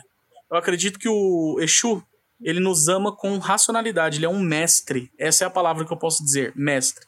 Uh, agora nós temos perguntas polêmicas de um dito cujo perfil fake. Pois é. Existem alguns sinais que mostram indícios que um lugar é uma roubada ou que a pessoa é aproveitadora? Sinais e indícios? Olha só, é, eu costumo falar, né? Eu costumo falar uma coisa muito, muito, muito, muito contundente e importante quando se fala de indícios de lugares, de templos, quando se for mencionado sobre questão de templo, de ser uma roubada, de ser isso ou de ser aquilo. Porém, eu falo assim: se você cai num templo roubado logo de início, é porque foi escolha sua. Sabe? Foi escolha sua. Ou porque você foi afobado ou porque você não averiguou nada antes. Começa por aí. Então, tudo que a gente faz é nossa responsabilidade. Se eu arrumei um relacionamento tóxico, a culpa é minha. A culpa é minha. As pessoas põem a culpa em Exu porque fazem más escolhas. Só que se elas fizerem a manutenção correta dos Exus dela, delas, elas não vão fazer, dificilmente elas vão cair nas más escolhas. Porque se você tem a postura, a postura de acreditar, a postura de fazer a manutenção, de ser reto, com o comportamento do seu Exu, você não vai cair nas más escolhas. Então, assim, se você caiu num lugar que é roubada, se você não caiu num lugar que a pessoa te engana, se você caiu nisso, foi culpa sua. As pessoas não podem se fazer de vítima. E se também o Exu permitiu que você entrou lá, é porque você vai ter que suprir das coisas negativas um aprendizado. Eu também já fui enganado. Você acha que pessoas que acabam fazendo essa, essa atrocidade de culpar o, o, o seu ancestral por, por isso, é, ela de certa forma ainda não se desligou do cristianismo ou você tem algum outro conceito para poder encaixar essa pessoa? Boa. O conceito é fraqueza. O conceito é fraqueza. Uma pessoa que culpa não, não, não, precisa ser o ancestral dela. É qualquer pessoa, qualquer entidade que se denomine como Exu. Exu. Exu de Umbanda, de Candomblé. Porque assim, eu falo pro pessoal, ó, presta atenção, pessoal. Exu de Kimbanda, Exu de Umbanda, Exu de Candomblé, é tudo a mesma coisa. Não existe um melhor do que o outro. A diferença está no arcabouço de recursos. Recursos. E aí eu falo que a Kimbanda tem muito mais recursos para lidar com o Exu do que os outros conteúdos. Do que as outras nações, do que os outros braços, do que as outras ramificações e famílias. Não significa, não significa que se aquele médium bandista que segue o protocolo à risca e conhece bem da magia, não posso derrubar um Kimbandeira, hein? Nossa. Já vi muito médium velho da velha guarda, da Umbanda de raiz, derrubando Kimbandeiro feio. E eu vou falar, com um copo de cachaça e com uma vela branca. Então o pessoal tem que começar a tomar cuidado com isso aí. Porque às vezes, para aquele umbandista, ele tem tanto conhecimento, ele é tão linear e ele é tão claro e conciso, convicto da sua vontade, que às vezes um boi do Kimbandeiro não vai chegar naquilo. Entendeu? É, eu costumo dizer que o, eu, é, o inimigo só me derrota se a vontade dele for maior do que a minha. Entendeu? Se a vontade dele for maior do que a minha, não duvida. Não, não, resumindo, eu preciso terminar de falar. Deixa eu só terminar de falar. Então a pessoa que põe o nome a culpa em Exu não serve para estar tá na quimbanda. Não, não. presta para estar tá na quimbanda. Nunca vai prestar. Não passa de um chorume. Massa. É... Aproveitando um pouco dessa pergunta, você acredita então que é, fazendo esse tipo de coisa, ela serve de menga para a própria, pra própria egrégora de quimbanda? Olha, eu costumo falar assim, ó. As pessoas falam assim, a quimbanda é um culto vampírico, né? Servir de menga. A questão é, é eu só vou me vampirizar, eu vou, eu vou, só vou me permitir ser vampirizado se eu for contra as engrenagens da quimbanda. Massa. Tá? Se eu andar contra o fluxo da egrégora, eu vou sim ser vampirizado. O que que envolve isso? Tá? Eu quero que as pessoas entendam. A Kimbanda, ela não vai ter preceitos por questão de do, do, do contexto de é, da, da via cristã, a moral, da purificação, disso. Ela não vai ter esse objetivo de preceito. É, o objetivo de preceito da Kimbanda é ter uma é, manter, tá? É, fixar, ter uma energia mantenedora ali depois de um ritual que você precisa segurar essa energia para si. Então esse preceito ele está muito mais voltado para a finalidade de você segurar o enguso. Enguso, pessoal, força dos fragmentos da criação concedidos ali. Então, assim, é muito mais no contexto de você segurar aquela energia para si do que para você se purificar para o ritual, tá? Então, quando eu falo que as pessoas elas se permitem ser vampirizadas, é quando elas vão contra esses fluxos de compreensão.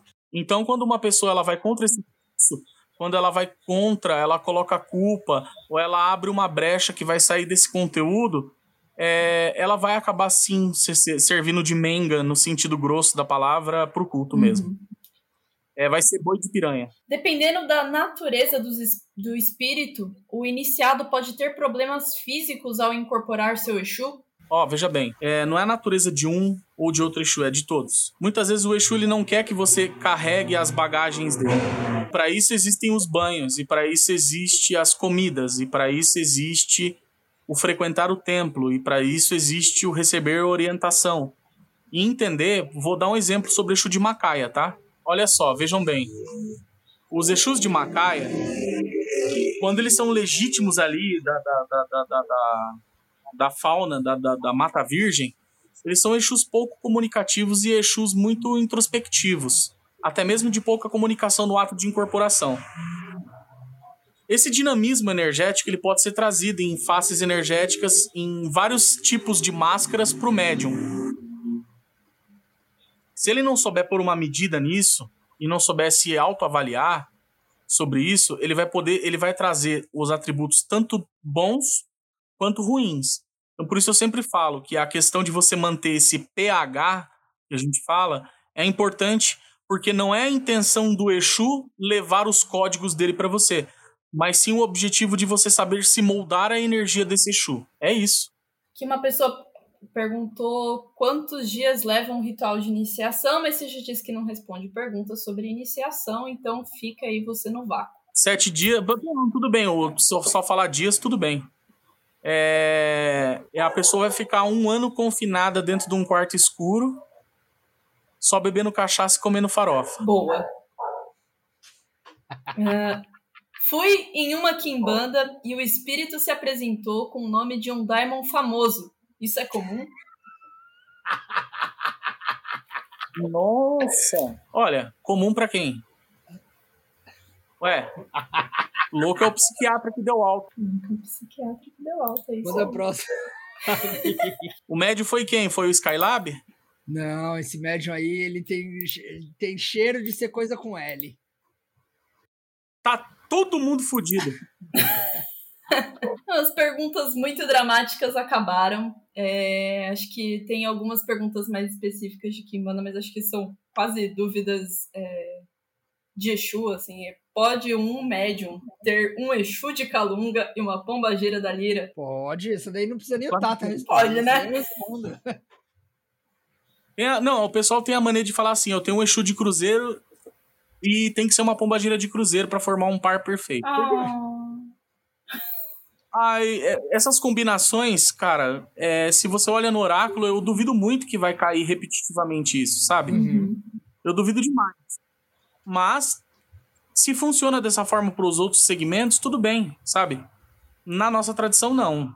Mas é difícil, Tata, o, os, os casais, o Exu tutelar e o que acompanha eles serem da mesma, da mesma falange?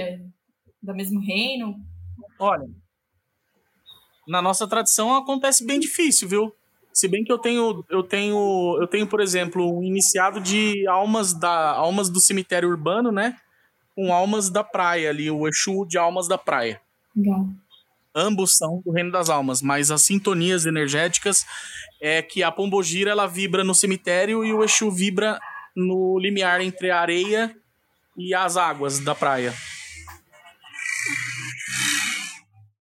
Então, mas até porque, se na realidade, se você for falar de o mesmo casal, por exemplo, ser da Calunga, você tem que entender que mesmo que sejam da Calunga, é, da Calunga menor ali, da linha dos caveiras, você deve entender que o plano de atuação sempre vai se expandir para um outro reino, como uma teia de aranha. Então nunca nada vai ser uhum. igual. Então, assim, você não vai ter dois Exus, um casal, um par, com energias estritamente semelhantes. Uhum. Pode um médium possuir na cabeça barra vida mais de um Exu? Na cabeça? Na cabeça é divindade. Kimbanda cultua do pescoço para baixo. Ancestralidade que fala o corpo que dança. A gente fala isso. Ancestralidade que fala é o corpo que dança. Eu costumo dizer que as pessoas colocam assim, né? Ó, é, mente sã, corpo são. Certo? Uhum. Mas com o meu corpo doente eu não levanto para nada. Então, peraí, a, a Kimbanda ela vai trabalhar o contrário disso, corpo são, mente sã. É possível você trabalhar os dois. Mas quando a gente fala sobre história do Brasil, quando a gente fala sobre cabeça, a gente fala sobre o habitar de divindade na cabeça. E aí é outro parâmetro, é outro culto. E assim, a gente tem que respeitar o outro culto, sabe? Porque o que a gente mais está vendo hoje em dia é um bandista que não se iniciou na Kimbanda querendo ser quimbandeiro é pai de santo de candomblé que acha que pode tocar umbanda sem ter feito sacerdócio de umbanda. E é pai de santo de umbanda jogando búzios de candomblé, então tá tudo invertido. Então quando as pessoas começarem a aprender que cada braço no seu espaço merece seu respeito, a coisa fica mais legal. Então assim, a Kimbanda ela cultua a ancestralidade que fala o corpo que dança. Ela cultua corpo são para mente sã, tá? Então não tem Exu na cabeça. É Exu na sua ancestralidade. É Exu falando na sua ancestralidade. É, e assim, quando você fala de iniciação, você se inicia para um espírito só. O outro vai ser sempre um consorte. Não tem como você enfiar dois espíritos numa mesma essência. Né? Então é mais ou menos sobre isso a resposta. Nossa. Não passarei daqui. Beleza. Bom, é, agora a nossa última pergunta aqui é por que acontece da Pomba Gira e do Exu não aparecer no jogo? Né? O, que, o que isso quer dizer quando as pessoas falam que ainda não é hora do adepto descobrir? Não é que não aparece no jogo, né? É, é porque quando você fala de oráculo, é, é um caminho de duas vias, né? É um caminho de duas vias. O sacerdote que vai jogar o oráculo ele precisa estar apto emocionalmente e ele precisa estar alinhado com os seus propósitos para abrir o oráculo. E quem vai receber esse oráculo também precisa estar alinhado e aberto para receber a prescrição oracular, certo? Porque o oráculo ele é prescrição. O oráculo ele tem a sua ciência, ele não, não é regado de ilusão. Então muitas vezes quando esse jogo ele se, fecha ali, é, você tem que pensar em duas coisas: o sacerdote ou o adepto. Algum deles está numa interferência que não permite que o jogo dê prosseguimento. Então o que, que acontece? O, você para o jogo joga com o nome da pessoa ali, pelo menos vou falar do meu método, aí vai ter, eu vou até ajudar alguns quimbandeiros aí. Os de dois, três anos aí que são mestres já. É...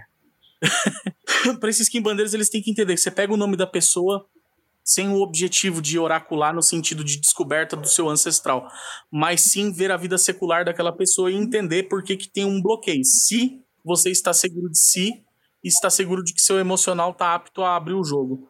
E dali você dá uma prescrição de uma limpeza e esperar alguns dias para poder abrir o oráculo de novo. Isso resolve. Entendeu? Isso é a dica para os quimbandeiros que têm dois anos de culto já são mestres. Bastante. Achei, Três anos, então, nossa, é mestre.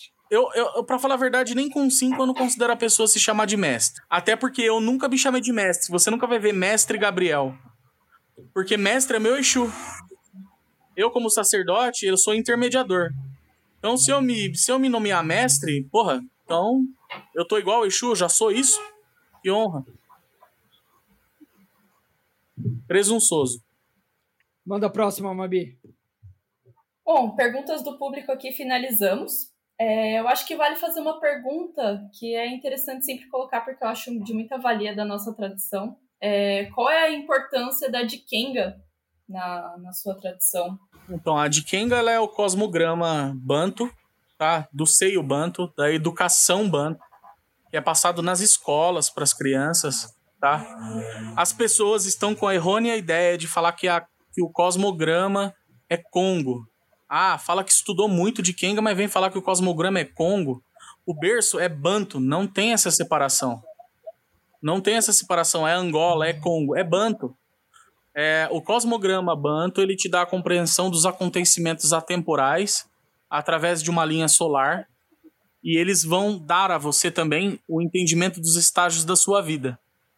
Isso vai se consonar na forma oracular, na forma de como se assenta, na forma de como se vibra o templo, na forma de, de, de, da leitura dos pontos riscados.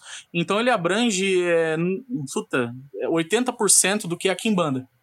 Se você souber aproveitar muito bem e fazer uma boa meditação sobre os Dingo Dingo ou Dungá Dungá, né, sobre Kalato, Kula, Mussoni, Luvemba, sobre a separação do Kalunga em Sek e em Pemba, você vai compreender muito mais coisas. Você vai compreender grandiosamente seu oráculo, você vai compreender grandiosamente muito. É, é um divisor de águas na Kimbanda e as pessoas elas estão colocando de forma superficial para poder chamar o público, mas aí quando você vai enquadrar a pessoa no conhecimento, ela não tem nada para oferecer, infelizmente.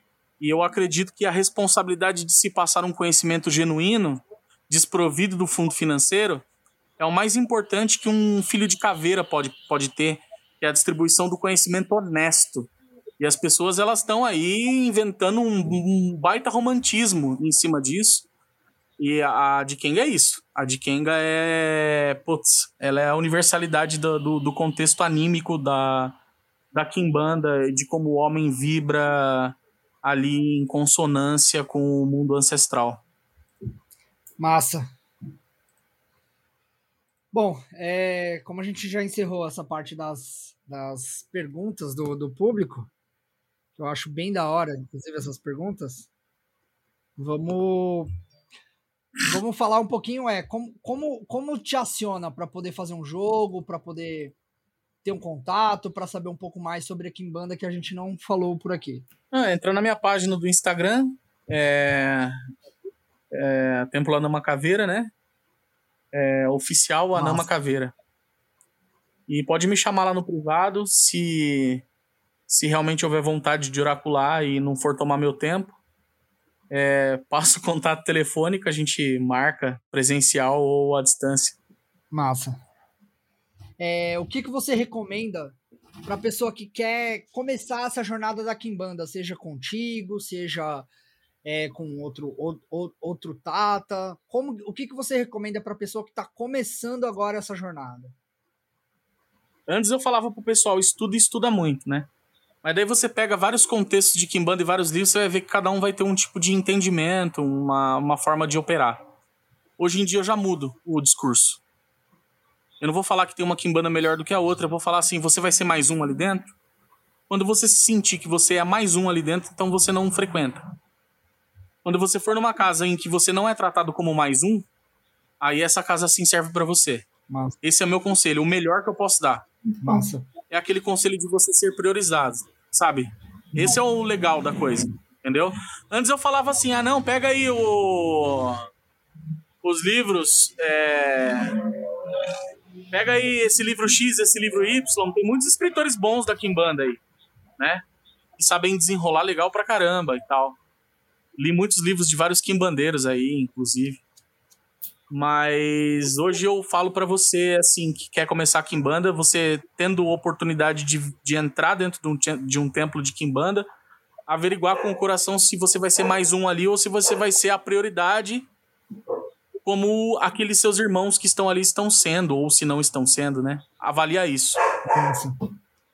Os contatos você já falou, que eu sempre pergunto.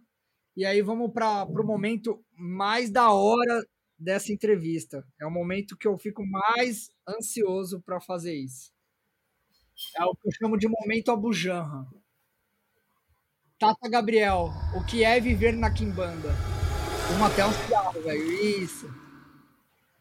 Tem momento que eu vivo na Kimbanda que eu acho que eu tô sobrevivendo na Kimbanda. E tem momento que eu tô desfrutando da Kimbanda. É, eu costumo falar que se a pessoa quer vir para ser e para ter, ela vai aprender a não ter e não ser. E aí você pega às vezes o dinamismo de Exu que não, não permite nem a pau. Pode falar palavrão? Ele não permite nem fodendo que você fique parado. Massa. E às vezes você precisa e quer ficar parado. Você está precisando ficar parado. E às vezes e isso vai te arrebatar.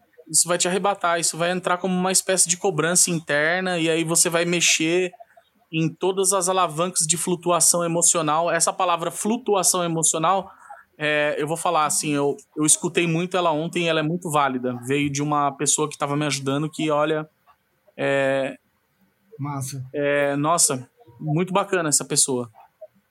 Me ajudou bastante ontem. Ela falou sobre as flutuações mentais. E quando você entra na Kimbanda, esse dinamismo, ou você filtra ele e vai realizar, ou você fica na flutuação mental e fica se batendo, se batendo, se batendo. É como se você tivesse numa camisa de força sem saber o que fazer. É como se sua alma pedisse alguma coisa e você não soubesse o que está acontecendo, até a hora que você descobre o que precisa ser feito e aí você consegue expurgar Nossa. esse acúmulo de energia, não de ancestralidade. Tata Gabriel, o que é viver na Kimbanda? Mas rapaz, já respondi. Tata Gabriel, a terceira vez. O que é viver na Kimbanda? Ah, o que é viver na Kimbanda? É difícil. Tá bom. Cara, eu queria agradecer muito, muito, muito o seu tempo. Sei que não foi fácil. É, te pedi muitas vezes e, e, e acho que foi o momento perfeito para a gente poder falar sobre a sua caminhada, a sua jornada, é, o como é a sua tradição.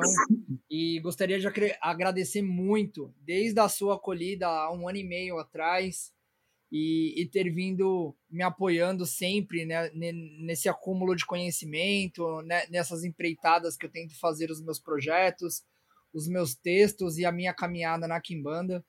E gostaria muito de agradecer a sua participação aqui e ter a honra de ser o primeiro, o primeiro episódio nosso aí. Muito obrigado. Deixa eu fazer a devolutiva. Quero agradecer a Gabriela, ao Bruno, meus dois adeptos com muito orgulho da, da casa.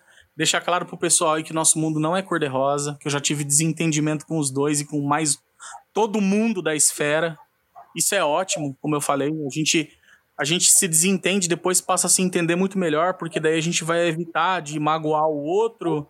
Isso é um baita aprendizado, porque a gente vai aprender a ser mais zeloso com quem é da nossa família isso é super importante. É, eu agradeço pela família que eu tenho, eu agradeço pela oportunidade do podcast, em pouco que eu tenho. É, deixar claro também que as críticas construtivas as quais eu fiz não são para ofender ou dar reducionismo às outras ramificações, mas sim para fazer com que as pessoas parem para refletir é, quando nós falamos do permear sobre a coerência e a solidez das coisas. Isso é muito importante. Ser coerente, ser sólido, ter base. É sobre isso, tá? Eu agradeço de, de coração em nome de, de Maioral, em nome de Exu, pela oportunidade de dividir do que eu tenho. Massa. Fabi, quer fazer um agradecimento? Não, claro, agradeço muito também. Eu acho que foi é, a, a entrevista que a gente estava mais esperando, né? O nosso coraçãozinho fica super feliz em ter a honra de você ser o primeiro. Né? Não aguentava mais de ansiedade para poder lançar tudo, mas a gente entende a importância de, de mostrar é, para o mundo a primeira vez a visão daquele cara que está do Tata, do, do, sacerdote, do líder, do, da ponte que nos está fazendo encaminhar sempre cada vez mais em direção ao conhecimento, em direção à ancestralidade. Então, muito obrigada por isso e é isso. Lisonjeado pelas palavras e um último recadinho aí. Uhum. É... Pessoal, se coloca na atenção de que tem gente que é pequenininha, mas é grandiosa. Eu acho que o objetivo do podcast é trazer esse pessoal que é, entre aspas, Sim. pequenininho, mas é grandioso. Exatamente. A gente tirar um pouco dos famosinhos aí e dar espaço para quem realmente faz as coisas por amor. É exatamente é esse é o espírito desse podcast é dar voz para as pessoas que são pequenas, estão longe e, e tem pouco pouco entrosamento para poder se comunicar e, e, explorar o máximo ali delas sem abusar, sem, sem ser escroto, sem ser nada. É só mostrar que cada um tem um, um cafuá super bacana, super bonito e super acolhedor, seja ela qual prática de mão esquerda for. Tancamos. É isso.